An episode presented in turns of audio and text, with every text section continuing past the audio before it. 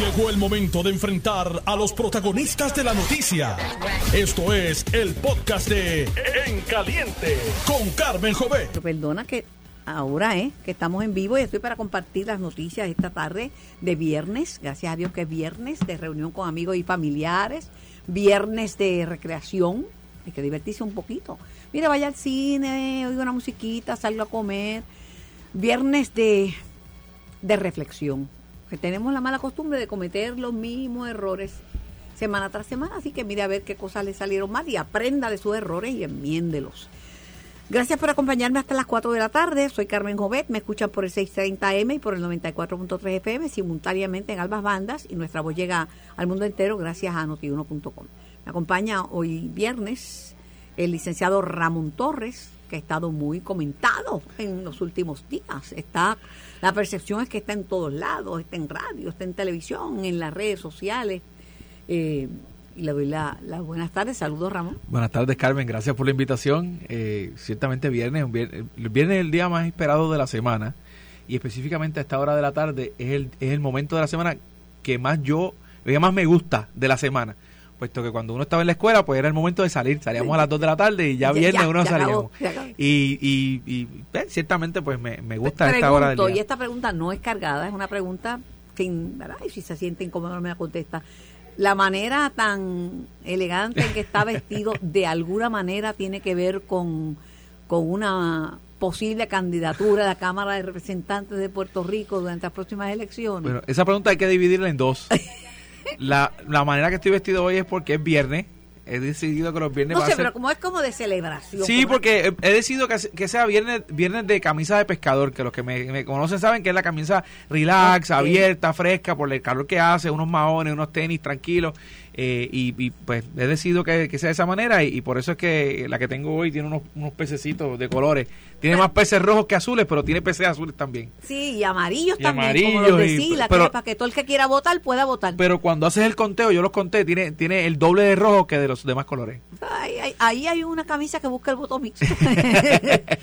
Entonces, la, tu pregunta, eh, bueno, ciertamente esta semana me hicieron una pregunta así dirigida en, otra emisora, en un colega emisora, eh, y ciertamente pues dije lo que la, verdad lo que me caracteriza siempre que voy a ir de frente. No es un secreto que yo he estado ocultando la posibilidad de una candidatura. Eh, para eso tengo un grupo de trabajo que me está ayudando que lo, está, lo encabeza mi esposa mi hermano abogados ambos maestría en derecho mucho más inteligentes que yo yo los aprecio los quiero son mi familia pero también tengo un grupo de trabajo que hay un doctor en derecho hay una persona que da clase de política en la universidad hay un estadístico y estamos compilando una, una cuanta eh, información para tomar la decisión. Ya yo tomé la decisión internamente y junto con mi familia. Lo que me falta es anunciarla, pero próximamente la estaré anunciando. ¿Sabe una cosa? Yo no le hice esa pregunta. ¿Usted sabe por qué? ¿Por qué? Porque yo sé la contestación. la contestación es que mm, va a menos que llueva para arriba, que se ha visto, porque en Puerto Rico últimamente las cosas están que puede llover hasta, hasta para arriba. Bueno, cualquier cosa puede pasar, lo dice mente maestra, pero yo estoy segura que va a aspirar y va a aspirar a un puesto electivo de la Cámara. Yo estoy segura de eso. Mira, Carmen, eh, yo estoy seguro que cuando lo vaya a decir, tú vas a ser la primera que te lo voy a compartir, lo voy a decir aquí por Noti1. Eh, no es no es tampoco un secreto que si buscas tengo un, comité de campaña no definido. No es un secreto porque lo que yo sé es que esto no es nuevo, ya usted aspiró. Es por eso, aspiró eso es lo en el 2010. 2012. En el 2012, hace hace hace 10 años, hace 10 años. vamos a decir 13. Casi 13 años aspiró, o sea que siempre estuvo interesado en, participar, en, ser un, funcionario, un, legislador. Esa ha sido mi primera, mi primera intención siempre. En el 2012, como mencionaste, aspiré a, la candidatura del Distrito 20, San Germán, Hormiguero y Cabo Rojo, que es donde yo soy natural. Yo estoy segura que se aspira a ser por distrito porque él domina esa área, pero bueno. Esa es mi opinión. Pero eh, en aquel momento, pues fui a una primaria. El, buen amigo eh, y vecino de allá del área, Carlos Bianchi, me, fue, me superó. Bianchi Anglero. Bianchi Anglero. Bianchi me superó. Eh, y, ciertamente él gana, la, él gana la elección en ese, en ese momento, en, en noviembre del 2012. Eh, ¿Y usted no se enchismó con No, por supuesto que no. Pues por esa misma noche lo visité al comité donde él estaba y me llevé a todo el grupo de trabajo y, y, y, y, como fíjate Carmen, yo he, aprendido que como uno reacciona en momentos difíciles es lo que te forja en el carácter. Ah, y la gente te conoce bien, porque en momentos con, en momentos felices todo el mundo sabe que tú vas a, vas a reaccionar bien, pero en momentos duros, porque habíamos hecho una campaña de, de, más de un año eh, de, intensa. De, intensa de visitar, la, la, gente no la gente no, se no sabe que las campañas por distrito son más intensas que las de acumulación porque las de distrito te concentras en, en unos pueblos, en ese caso, en aquellos casos eran dos pueblos y medio, porque San Germán lo divide la mitad, ¿verdad? Más o menos la mitad, el distrito 19 y el 20, eh, y, pero, pero son bien intensos y hay que estar los siete días de la semana, 24 horas al día, visitando, haciendo actividades. Eh, así que tengo esa experiencia allí. Estas cosas hay que pensarlas mucho, ¿verdad? Porque uno puede creer una cosa y cuando cuando uno lo tira a números, uno que todo lo tira a números es Jesús Santa.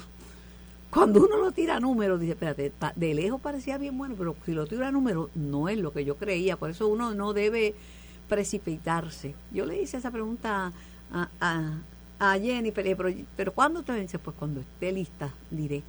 Y no es que no me interese y no es que no me gustaría, pero pero en este momento yo no estoy lista para contestarte categóricamente y cada cual es dueño de lo que va a decir, ¿verdad?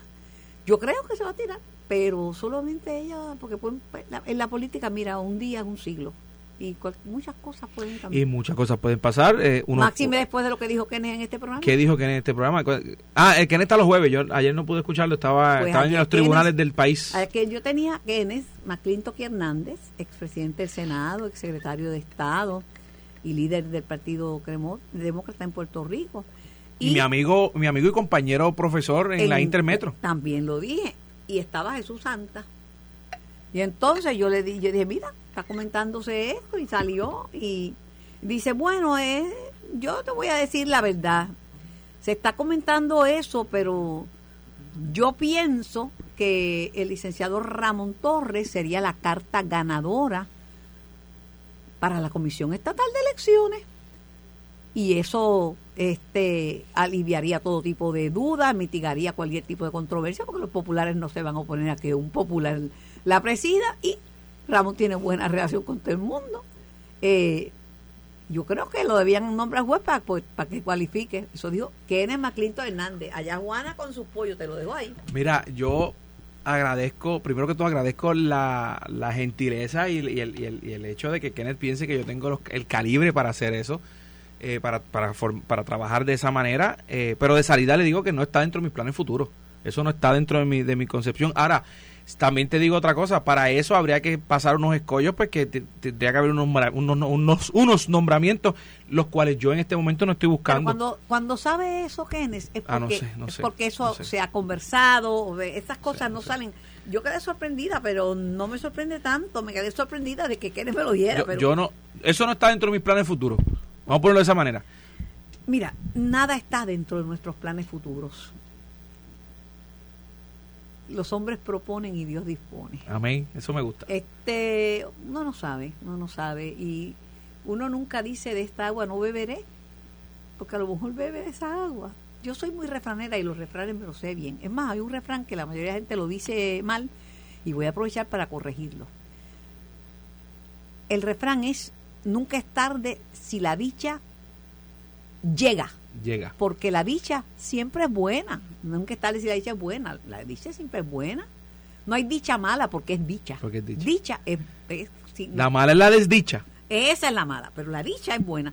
Nunca es tarde si la, si la dicha es buena. Así que pues, te lo dejo ahí, tampoco te voy a insistir. Este, Mientras tanto, sigo viniendo aquí al programa contigo y este, todavía la gente, hoy viene acá, gracias, gracias Juanito, feliz viernes.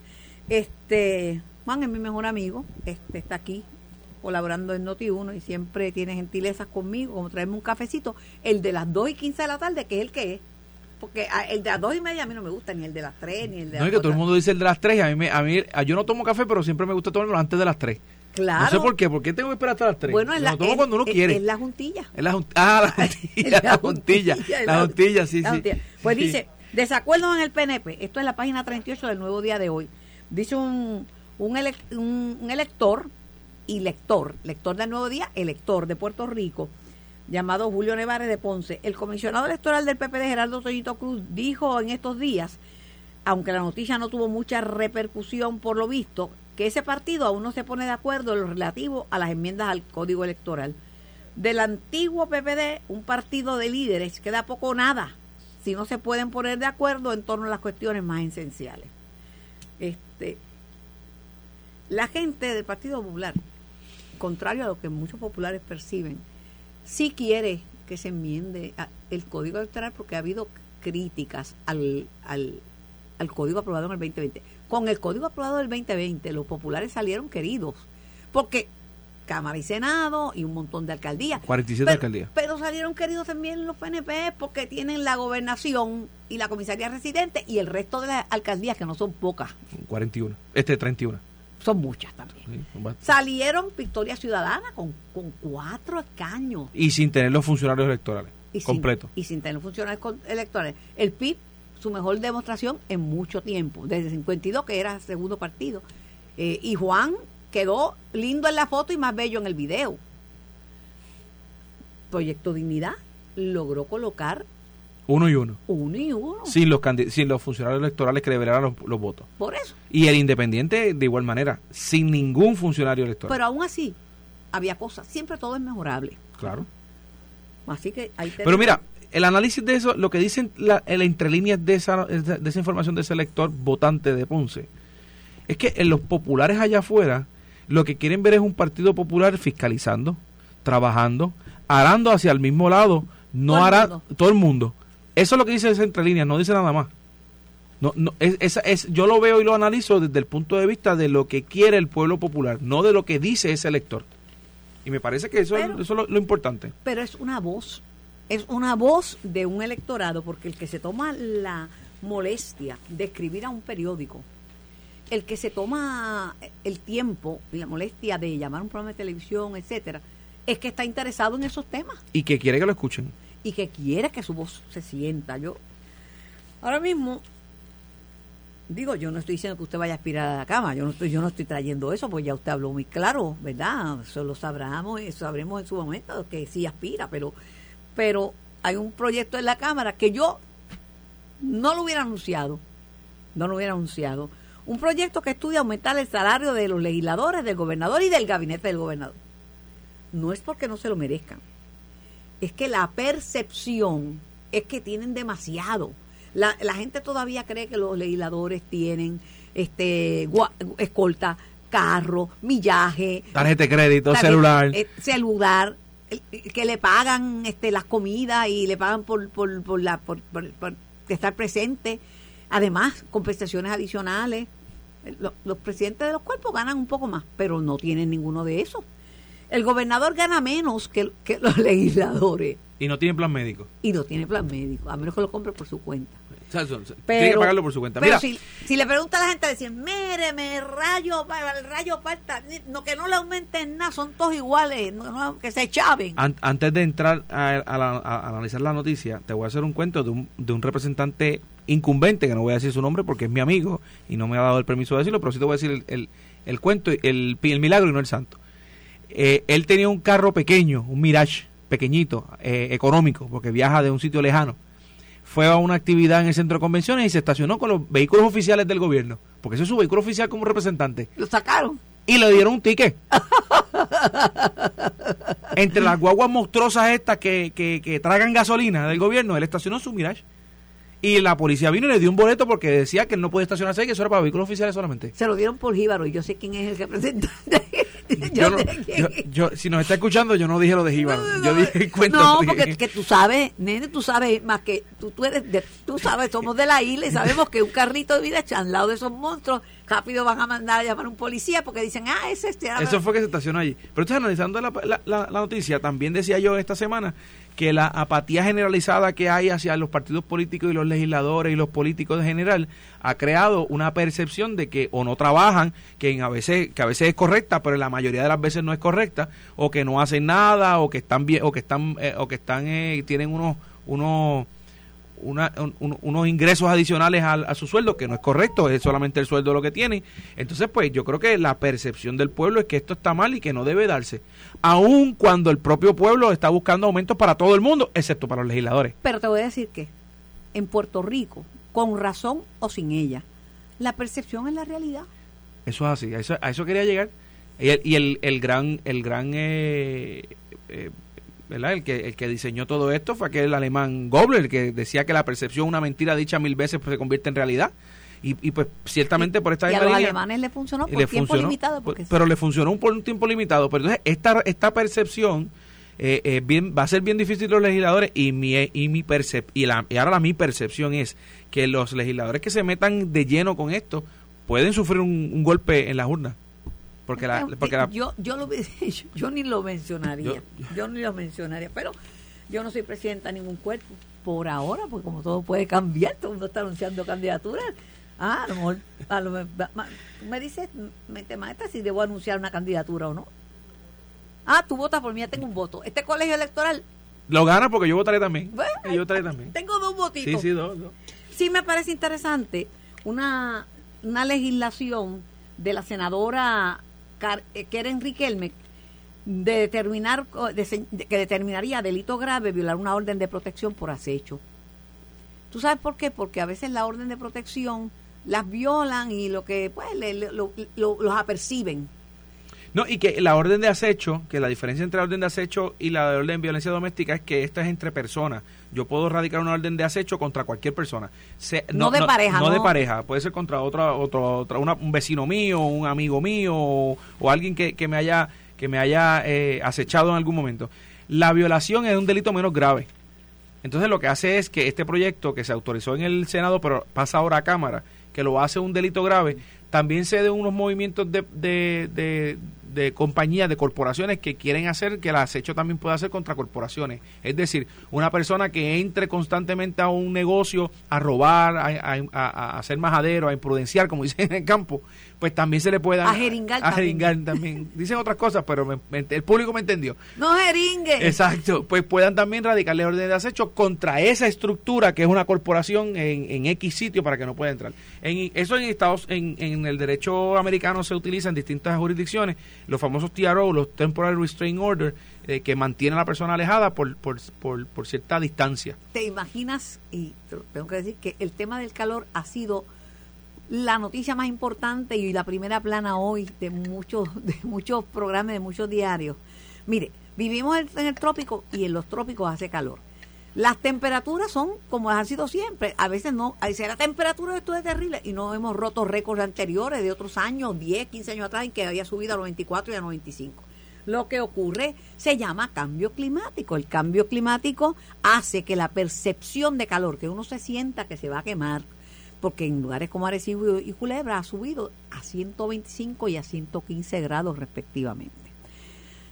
¿Cómo uno lo soluciona? Pues mira, una hay que buscar otras soluciones. Conectar, ayer se fue la luz, porque llovió, se fue la luz por horas.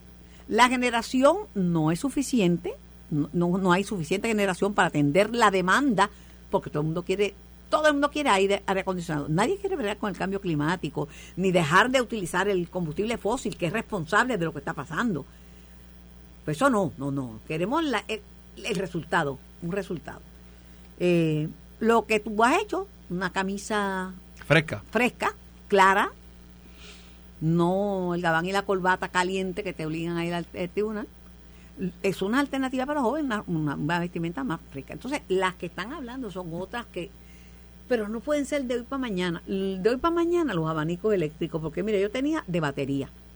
De batería, porque si se va la luz tampoco tiene, tiene abanico, pero no tiene cómo. No, no da vuelta, no dan vuelta las aspas si se va la luz. Pues yo tenía dos, dos abaniquitos en todas las escuelas, en, donde, un abaniquito chiquitito, era, era así parecía una miniatura, pero me pegaba en la cara y me refrescaba y me quedaba dormida. Y a veces espantaba algunos mosquitos, porque los abanicos espantan mosquitos también. Mira, Carmen, con esta situación yo no sé ni voy a dar una, una fórmula secreta de cómo resolverlo y voy a, evitar la tentación de, de, comentarlo. Lo que no puede suceder es que pase como lo mismo que pasa con el dragado de los embalses, que nos acordamos que hay que dragarlo cuando viene la sequía y mientras tanto está lloviendo no hacemos nada. No puede pasar que dentro de mes y medio caigamos en los, en los, en los meses más templados, más frescos y se nos olvidó que hizo calor en septiembre y nos olvidemos de esto hasta el próximo agosto del próximo año, entonces empecemos a buscar soluciones en el próximo Pero la solución, si depende de la electricidad, No puede ser con una luz que se va todos los días. No puede ser de esa manera tampoco. Tiene, tenemos que establecer planes a corto, a mediano y a largo plazo. A largo plazo hay que arreglar ¿Tú sabes el- lo que el- el funciona? sistema. El primer plan que funciona. Que reconozcan que los estudiantes son la razón de ser de la escuela. Que los maestros estén motivados, porque ahora los maestros sugieren que los cursos sean cortitos, que enseñen bien temprano en la mañana y tres horas. Yo me levanto a veces a las seis y hace calor a las seis, ¿sabes? Y por la noche, que no está el sol, la, la humedad sube y es como en el desierto. Y digo, ¿pero qué es esto? Ahora hace más calor que a las 3 de la tarde. Y, y el concreto, que todas las casas aquí son hechas en concreto, todavía a las 8 de la noche el, el concreto está caliente del del día. Pero no se las llevan los huracanes, como sí. muchos lugares que tienen unas construcciones más débiles. Hay que construir para el trópico. Ahora eso tarda. Hacer escuelas construidas para el trópico, pues habría que demoler muchas que hay y construir nuevas. Lo que no puede ser una opción es suspender clases. Lo que no puede ser una opción es, eh, yo, yo no creo en suspender clases. Yo Ni- creo que y reducirlas. ¿Tú te crees que después de, de la pandemia y lo que No, es reducir no, la las clases a los tres horas yo y los empezar más me- yo los, encuen- lo- los recibo en, el- en, el- en- en la universidad empezando con una deficiencia crasa por, por todo esto que sucedió de la, de la pandemia y, y eso no puede ser una opción una opción puede ser dejar de utilizar maones de algodón que no están hechos para el clima de nosotros y empezar a utilizar pantalones de hilo que es como se supone que se utilice en el más trópico que son más frescos una opción puede ser dejar de utilizar los polos esos de, de, de casi de lana que, que utilizan para la escuela empezar a utilizar nilón empezar a utilizar ah, este, algodón. algodón Pues, más, más se- fresco El algodón es fresco y, y colores más claros. De, de momento, modificar el código de vestimenta. pantalones cortos ¿eh? Pantalones eh, cortos, sí. zapatos sin media También. Eh, eh, esta mañana escuchaba, me parece que era a Ramón Rosario y, y a Iván Rivera hablando del tema y se les olvidó decir a ellos, ¿verdad? Y se lo digo con mucho respeto, que ahora se han olvidado de que ahora los muchachos quieren vestirse como los cartistas que, que estaban en los, en los, en los climas, tem- climas templados. A veces yo voy caminando por la carretera que me Con quiero que me quiero quitar la camisa y veo Y uno con, hoodie. con el hoodie puesto y pantalones cortos. Yo no lo entiendo. Tiene calor, tiene frío en, en, el, en la cintura hacia arriba y tiene calor en la cintura hacia abajo. Yo no lo entiendo. De verdad, me estoy poniendo viejo parece porque no lo entiendo. Yo tampoco. Eso lo- eso, o sea- tengo que ir a la pausa, Ramón. Tengo que ir a la pausa. Y hablamos de los hoodies cuando vengamos. No, hablamos de lo- no, voy a hablar con, con Ricardo Ramos, que fue director de la Autoridad de Energía Eléctrica, que él me diga si hay algún impacto en conectar 38 mil escuelas a un Ay, sistema que no genera. Yo no soy ingeniero y te puedo contestar. Pero tienen parecido. Yo, yo, con- yo conecté una terraza con dos abanicos en casa y como lo hicimos mal, por poco se me quema el, el- la panel de breaker. si- en la pausa te voy a decir en qué se parecen los ingenieros y los abogados. Voy a la pausa. Estás escuchando el podcast de En Caliente con Carmen Jovet de Noti1630. Nuestros invitados en el estudio tengo al licenciado Ramón Torres, bellamente ataviado con una pintoresca camisa. Este, en Mayagüez hacían un chiste de mal gusto, pero yo no la voy a, no lo voy a hacer. Yo, yo me resisto a decirlo. Yo sé cuál es el No, chiste no, porque no. yo soy de allá, pero... Está bien, no, no, está bien. Eso eran otros tiempos. Eso es otro tiempo. otros tiempos. Tengo al ingeniero Ricardo Ramos, quien dirigió, dirigió la Autoridad de Energía Eléctrica, eh, cuando no estaba como ahora, prácticamente desmantelada. Lo tengo en línea telefónica. Buenas tardes, eh, Ricardo Ramos. Muy buenas tardes, Carmen, a ti, al licenciado y a tu radio escucha. No te quiero ver con una camisita como esta, ¿sabes? Pero de todos modos, por teléfono te la puedes poner, pero no te quiero ver con esa camisa que tiene Ramón. Eh, Ricardo, ¿qué impacto tiene en un país que tiene problemas de generación en un momento en que el, el consumo, el pico es más temprano y el consumo de energía es bárbaro? El instalar aire acondicionado en los salones de 38 mil escuelas, esa es la preguntita sencilla. Mira, Carmen, realmente, ¿verdad? En, en, en, teoría, ¿verdad? Porque hay que hablar en teoría. Puerto Rico cuenta con suficiente capacidad instalada de generación para absorber que todas las escuelas tengan aire acondicionado. Eh, el problema es, obviamente, el mantenimiento que se ha dado, la edad que tiene esa infraestructura. A manera de ejemplo, ahora mismo, hace un minuto, la reserva de generación de la autoridad es de 512 megavatios. Es un montón de energía, un montón. O sea, eso da y sobra para, pues, nuevamente, poner todos los aires eh, de las escuelas, ah, ponerle aires a todas las escuelas. Sin embargo, para esta noche, a la hora pico, 7 de la noche más o menos, el reporte de generación te dice que la reserva ser 18 megavatios. Que eso es bien poquito, bien En la poquito. O sea, quilla. que cualquier estornudo hay. Pero, están- pero te pregunto, te pregunto, eh, ¿de qué sirve un aire acondicionado cuando hay apagones, cuando hay apagones selectivos y cuando la luz en cualquier lugar se va todos los días. Claro, eh, sirve para, aquel, para aquellos momentos que tenga luz, que esté refrescado el salón. O sea, eh, estoy de acuerdo con la discusión que tuviste anteriormente. Hay soluciones más inmediatas de muy, muy bajo costo. Imagínate que, las escuelas son muy calurosas. Que las escuelas son muy calurosas, pero tú sabes lo que significa con el tiempo que toma construir una escuela. Perderían años. Este, eso no se hace un día para otro. Remodelar una escuela. Yo estoy remodelando un apartamentito y vamos ya como para ocho meses. un apartamentito de 1.400 pies cuadrados. Claro, claro. Pero mira, si lo llevamos, ¿verdad? Eh, paso a paso. Hay soluciones más inmediatas. Eh, cambio de uniforme, o sea, eh, flexibilizar la vestimenta. Exacto. eso es un cambio inmediato que cuesta muy poco. Pues y estoy de acuerdo con la persona que estaban comentando anteriormente. La verdad que a lo mejor me estoy poniendo viejo también, pero yo he visto por aquí en pleno verano los muchachos con suéter, con hoodies, con con maones y yo digo bueno pues está vestido como si viviera qué sé yo en Nueva York en noviembre pero pero bueno, es parte de la moda. es parte de la moda, pero mira, es que quieren los cambios inmediatos. No hay cambios inmediatos. No, hay cambios inmediatos. Yo estudié en escuela pública y yo no tenía, nunca tuve aire acondicionado y yo llegaba, el, el uniforme, mi mamá lo echaba a lavar todos los días. Yo llegaba bañada de tierra porque el piso era de tierra también. Las escuelas eran así y a veces la maestra salía y daba las clases en el patio porque hacía mucho calor. Ah, debajo de un palo mango. Pero lo que te quiero decir es que una solución y yo no tenía aire acondicionado en la universidad, yo tenía unos abaniquitos chiquititos de batería y me podía dos abaniquitos chiquititos de batería porque en el hospedaje no me permitían gastar luz. Imagínate, a las 10 de la noche apagaba la luz, yo tenía que estudiar con la luz del poste. vienen, vienen inclusive con unos pinches que los puedes pinchar del, escritorio. Pues, que vienen con unos pinches. Y, y, si, y si son de baterías, si son de baterías, se va la luz y tú sigues refrescando ese salón y no te, no te, no te cuestan. Eh, Ahora los maestros. Para aclarar las dudas. Te escucho. Se cayó. Es que ese es un tema caliente. Se cayó la llamada. Cayó la llamada. No, pero mira, coincide contigo. Sí, es que, es que yo me empecé a reír cuando dijo que quizás estaba poniendo viejo igual que yo, pero, pero es que no, no, es que es una no, no sé, no sé ni cómo explicarlo. A veces, a veces uno va caminando por la calle y ve, a, algún muchacho con un jacket puesto a plena. A, Seguro. me escucha, me escucha, me escucha Ricardo. Hola Ricardo.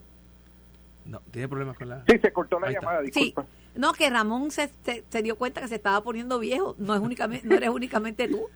Eso le comentó, eso le comentó su esposa Ramón.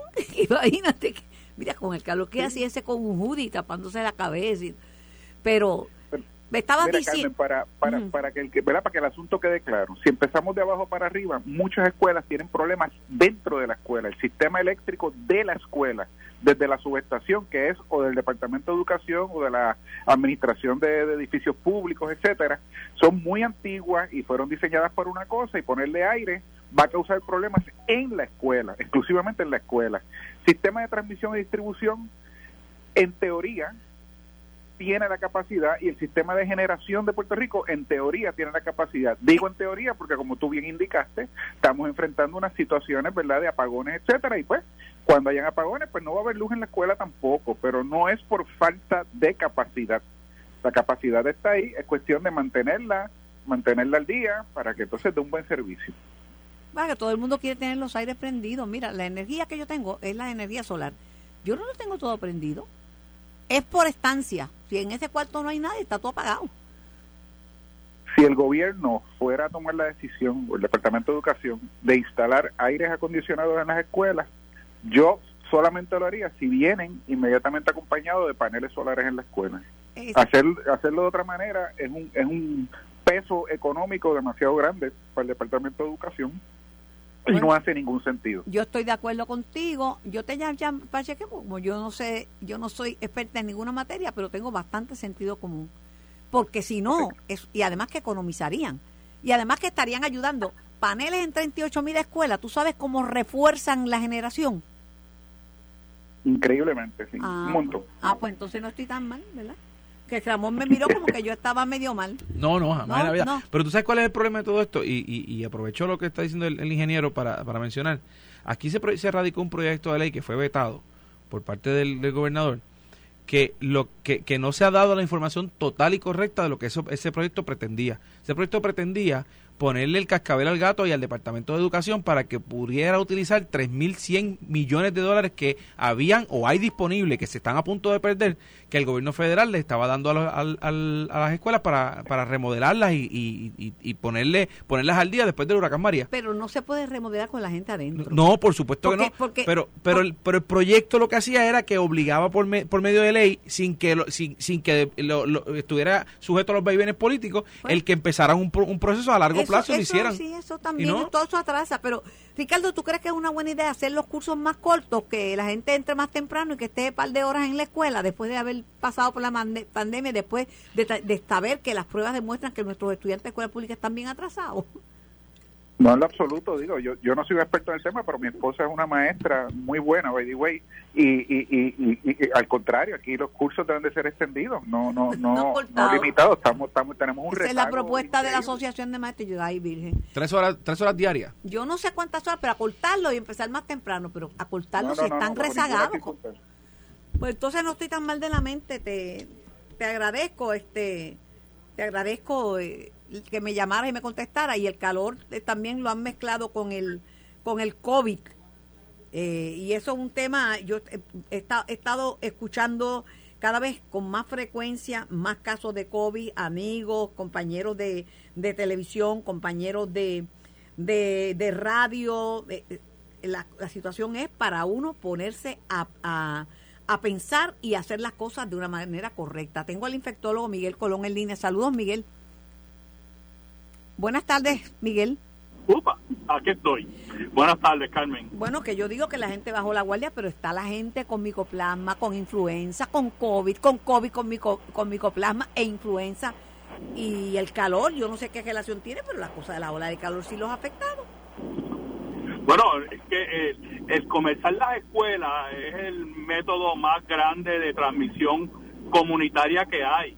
Sí, tenemos un montón de influenza, tenemos un montón de micoplasma, tenemos un montón de RSV y combinado con eso, COVID también. Mucho COVID en pediatría. Estamos, estamos escuchando, digo, yo no veo niños, pero sé de los compañeros pediatras que están viendo bastante COVID en, niños. Yo veo los adultos. Eh, nuestro ward de COVID está lleno con pacientes todos sobre 80 años. Y, y, y el, pero ¿por qué el calor afecta el tema del, del COVID? Eh, no, eso dijeron cuando hacía también mucho frío. Eso es como tú acabas de mencionar. Está todo el mundo adentro de un cuarto con aire acondicionado. Otra vez tienes aglomeración de personas. Igual que cuando pasa el frío, que todo el mundo se, se mete buscando la calefacción, pues estamos teniendo el mismo efecto. La gente que está afuera en el aire libre, cogiendo el calor este brutal, no, no se va a infectar.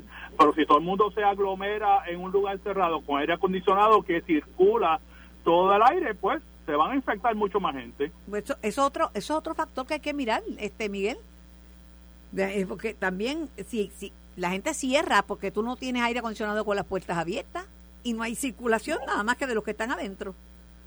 Exactamente, son los que están adentro, como los cines, los teatros que hemos hablado, el choliseo, lo- las canchas de baloncesto, que si tú tienes un evento con donde hay mucha gente ahí, mucha gente va a salir infectado porque es un Ahora. lugar cerrado. Ahora, a, a un paciente de COVID o de cualquier enfermedad, no le conviene ponerse al, al, al- a las condiciones extremas de calor porque que encima de eso se puede deshidratar y se puede marear y se, le, se le pueden exacerbar Pero- los síntomas.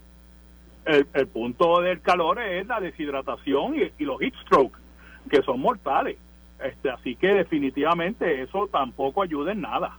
Bueno, yo te digo, no, no, veo no veo mucho ambiente para la vacunación, la gente ya está renuente.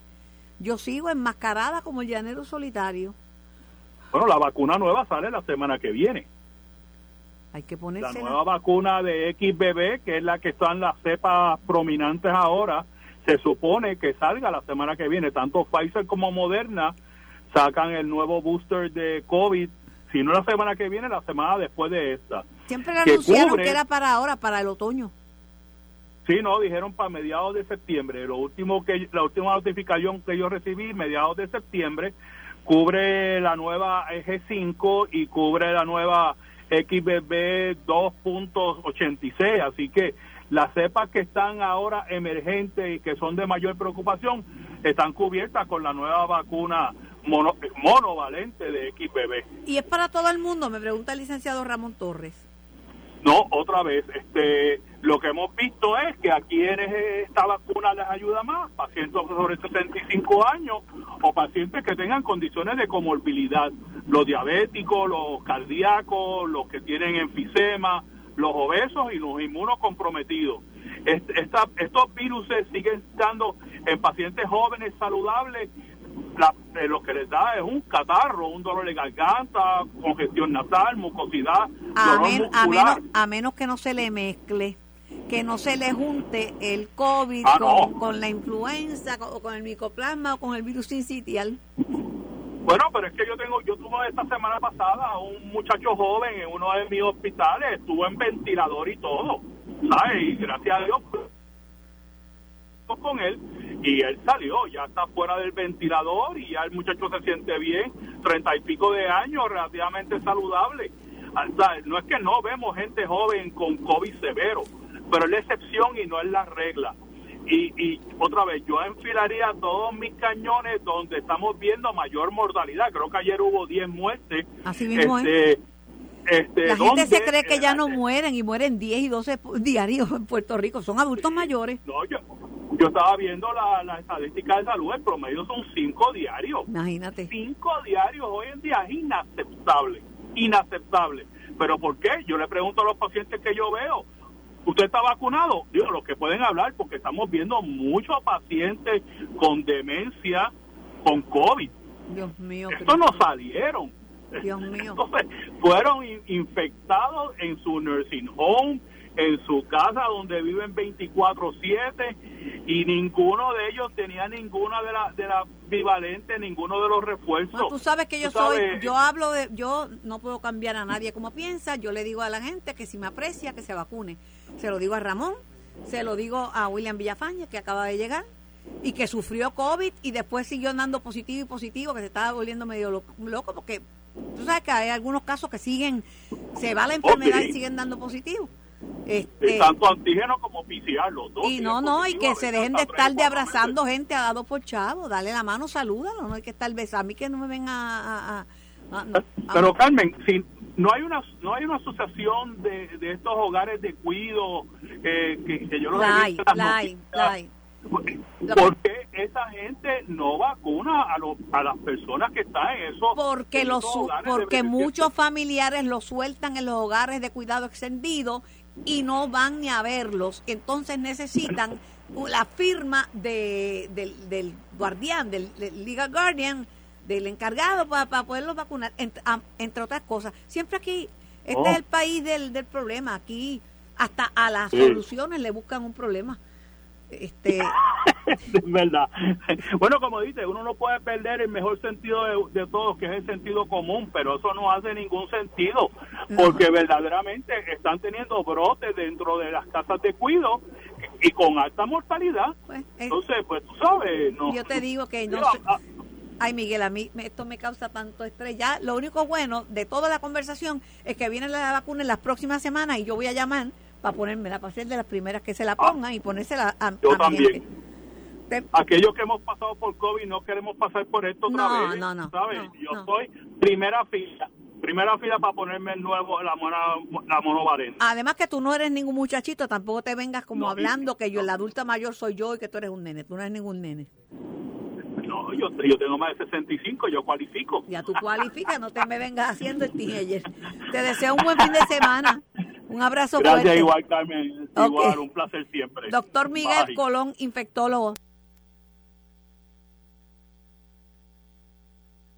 ¿Prendieron el, los respectivos micrófonos? Están prendidos. Estábamos hablando entre nosotros y se nos No, yo olvidó. creía que usted se lo... Yo dije, esta tertulia. Déjeme decirle que él es PNP. En no su tengo- partido... no tengo problema. Perdóneme, en su partido han, han dado instrucciones No, específicas no, no. de que no se me junte con los PNP porque no deben parecerse No, a los PNP. Pues conmigo están chavados porque de- este cuatrienio el país mandó que teníamos que estar en negociaciones para poder, toda la, legisla- la legislación, que- la legislación que se ha aprobado en el Senado ha sido porque se han puesto de acuerdo por lo menos dos partidos. Además, ese PNP, la gente, la gente cuando quiere hacerle un, un elogio dice, no, ese PNP, es de- pero decente. Pero- este es un PNP decente. no, no, no. no, Eh, no. Ramón y yo nos llevamos muy bien. hace y nos mucho conocemos tiempo. antes de, de- Así de- mismo. de- de que el senador fuera senador y Pero tú te crees que Ramón se, se puede ir sin un vellón. ah no y, Viernes? y viernes menos Vivirle menos, exacto. Pero, pero, pero usted no, porque yo soy incapaz a una persona mayor de, de pegarle un vellón. ni, mire, ni loca. Ahora le voy a decir una cosa. ¿No se le ocurre en Senado copiar el proyecto de aumentarle el sueldo a los legisladores que los van a, a quemar a todos en la hoguera, ¿saben? Los van a meter en la hoguera. Hay que, ¿verdad? Eso, a mí, fíjate, a mí me gustaría que se evaluaran alternativas para eh, que, más personas pudieran interesarse por la legislatura eh, como el verdadero concepto de legislador ciudadano, eh, con, con las garantías, ¿verdad?, de ética que, que requiere. Eh, tenemos ahora mismo dos sesiones al año. Me parece que muy bien pudiera condensarse el trabajo en una sola sesión. Y de hecho la Constitución pues, lo pro- eh, provee para exige una sesión, no dos. Eh, la otra es legislada. Eh, hay, hay, hay muchos cambios que se pueden Yo- hacer yo sí. procesalmente y, y entonces pues que las personas puedan ganarse la vida en, el- en el sector privado. Lo discutimos cuando regresemos, Sí, porque claro. también cuando eh, pro- pro- propusieron el legislador ciudadano, muchos legisladores montaron sus propios Por negocios eso en la digo- legislatura. Por eso digo con las garantías éticas. Ah, bueno, está- no, está bien, no, por si acaso, porque yo, yo Sí. me acuerdo. Memoria tengo todavía. Esto fue el podcast de En Caliente con Carmen Jovet de Noti1630. Dale play a tu podcast favorito a través de Apple Podcasts, Spotify, Google Podcasts, Stitcher y notiuno.com.